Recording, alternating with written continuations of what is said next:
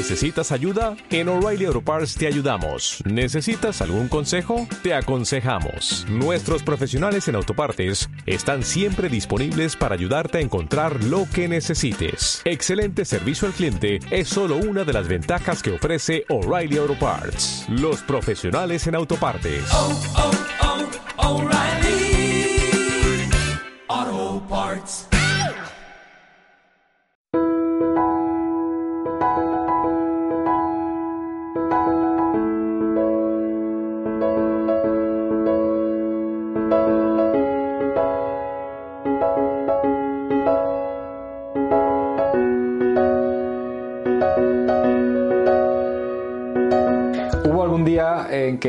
Una etapa en la que los consumidores estaban de enhorabuena con las sentencias que se venían dictando y por ello vieron cómo se protegían sus derechos anulando multitud de cláusulas que se entendían abusivas y recuperando, aunque a trompicones, el dinero que pagaron de más por culpa de esas cláusulas. Y en relación con las famosas tarjetas de crédito de tipo revolving, pues vieron cómo se empezaban a declarar usurarias la inmensa mayoría de estas tarjetas que incluían tipos de interés realmente altos. Pero cada vez parece más que esa época fue un espejismo, porque últimamente no dejan de tener nada más que palos uno detrás de otro. Así, pues la cláusula del IRPH volvió a convalidarse por parte del Tribunal Supremo, haciendo que al menos por ahora todas las sentencias que se vienen dictando son favorables a la banca. Con la cláusula de la Comisión de Apertura, pese a lo dicho por el TJUE, el Tribunal Supremo ha vuelto a llevar el asunto a este Tribunal Europeo para tratar de que se desdiga y se pongan los argumentos para declararla válida y por tanto que se dé una solución favorable a la banca. Y ahora con las tarjetas revolving son ya dos las sentencias que el Supremo ha dictado este año, 2022, por las que da bastantes alas a la banca, permitiendo que tarjetas con una TAE del 24,6 y del 20,9% sean declaradas válidas. Esto está provocando que se sigan sembrando dudas en los consumidores y que estos empiecen a cuestionarse pues si pueden reclamar o no, si van a poder anular ese contrato que les tiene asfixiados o no, y si van a poder recuperar algo del muchísimo dinero que han pagado durante años o no. Así que quédate un poco conmigo que voy a tratar de explicarte qué está ocurriendo con las tarjetas revolving y aclararte las últimas sentencias del Tribunal Supremo sobre esto, aunque antes te recuerdo que en la descripción tienes un enlace con el que puedes reservar una consulta gratuita conmigo sobre tu préstamo o tu tarjeta de crédito.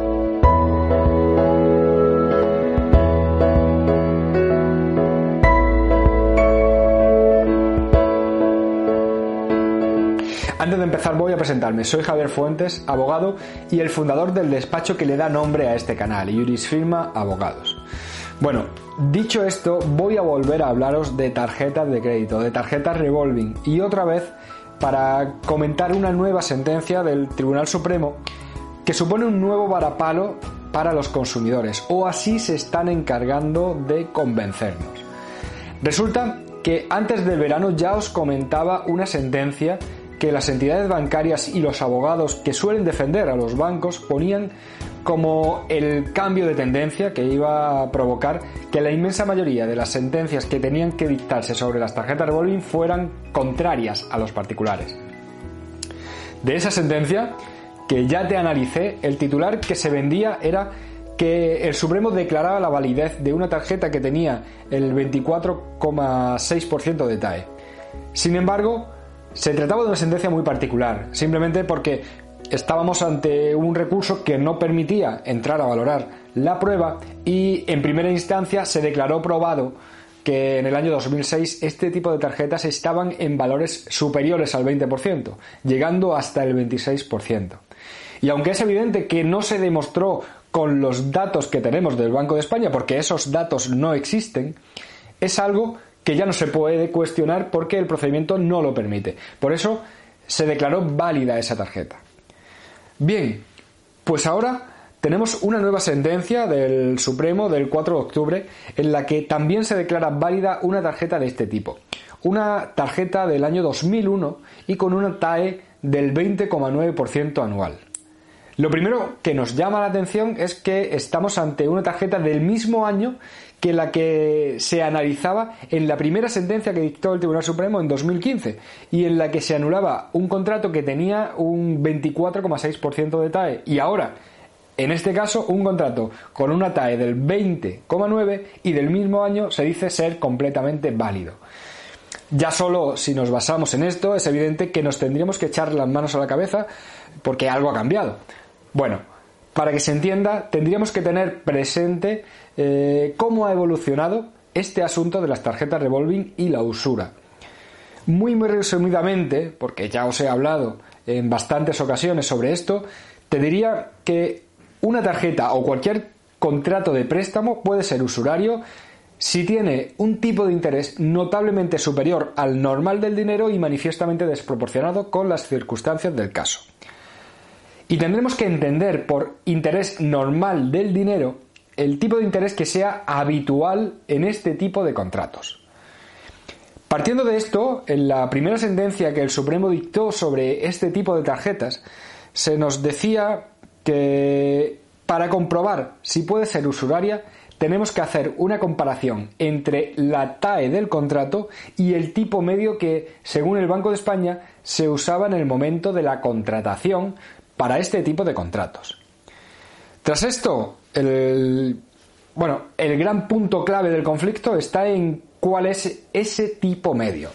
En la sentencia de 2015, la primera, se comparó la TAE con el tipo medio al que se concedían los créditos al consumo, ya que al fin y al cabo estas tarjetas eh, son una modalidad de contratos de créditos al consumo.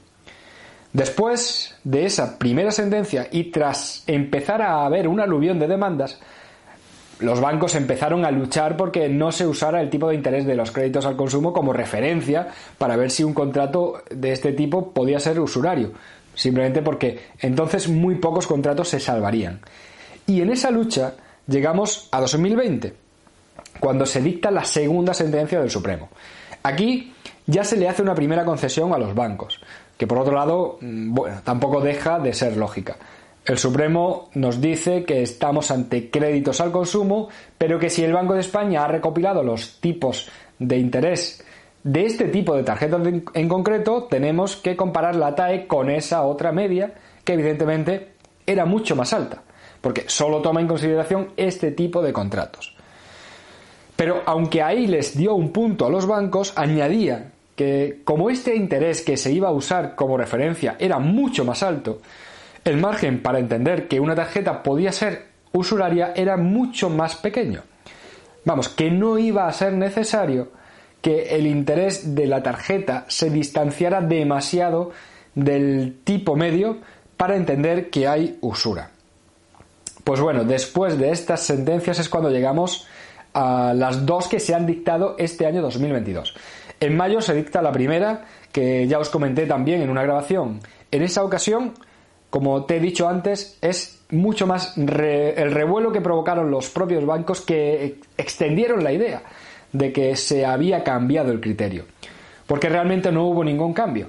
Esa decisión era producto de que se daban por probados unos valores que ya no se podían modificar, por lo que la sentencia no podía declarar que el contrato fuera usurario. Es más, eh, el propio Tribunal Supremo tuvo que sacar una nota de prensa para aclarar que no había cambiado el criterio respecto de esta cuestión, sin embargo, en esta última sentencia, aunque ya os digo que ocurre algo similar, hay cosas que chirrían y que hace que no termine de entenderla y que no la comparta.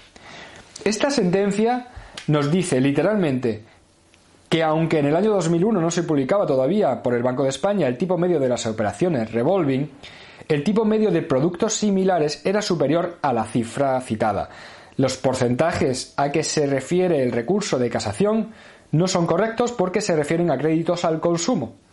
Y como hemos dicho anteriormente, es más adecuado tomar en consideración otros productos eh, más similares a los créditos revolving, como las tarjetas recargables o de las de pago aplazado, que en la fecha de celebración del contrato tenían un interés medio del 24,5% anual y en la década del 99 al 2009 osciló entre el 23% y el 26%. En todo caso, siempre en un rango superior al interés pactado en el caso litigioso. Claro, Cuando leí esto, lo primero que hice fue buscar la sentencia que dictó la audiencia provincial y la que dictó el juzgado de primera instancia, para ver qué es lo que se había probado en ese caso, porque, eh, claro, y sobre todo para saber qué se entendía, eh, por qué se entendía que esos eran los valores de estas tarjetas en esos años. Pero lo que vi es que no se había probado nada de eso. Lo que hay es únicamente una referencia en la sentencia de la Audiencia Provincial de La Coruña a otra sentencia del Supremo de 2012 en la que se entendía válido un contrato de préstamo hipotecario del 20%. Bueno, en primer lugar, si en su día no se debía usar los créditos al consumo para comparar, aunque estos contratos son una modalidad de crédito al consumo, menos aún se debería usar un préstamo hipotecario. Pero es que, además, en aquella sentencia del 2012 ya se plasman unas circunstancias muy particulares que hacían que un interés tan alto fuera válido, pues existían unos riesgos muy altos asumidos por el banco. De otro lado, sorprende que en esta última sentencia lo primero que se hace es ratificar lo que el propio Supremo ya había dicho en sus dos primeras sentencias, que recuerdo es que se debe comparar la TAE con el tipo medio de los créditos al consumo, pero si existen datos más específicos de las tarjetas de crédito revolving, entonces eh, se deben comparar con estos datos.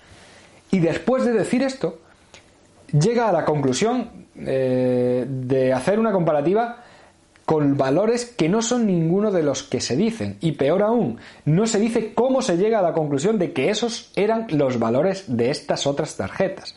Porque el Banco de España no ha publicado esos datos. Ciertamente esta sentencia no puede suponer ningún cambio de criterio, pero me da miedo que ocurra algo parecido a lo que ya ocurrió con las cláusulas suelo y la retroactividad.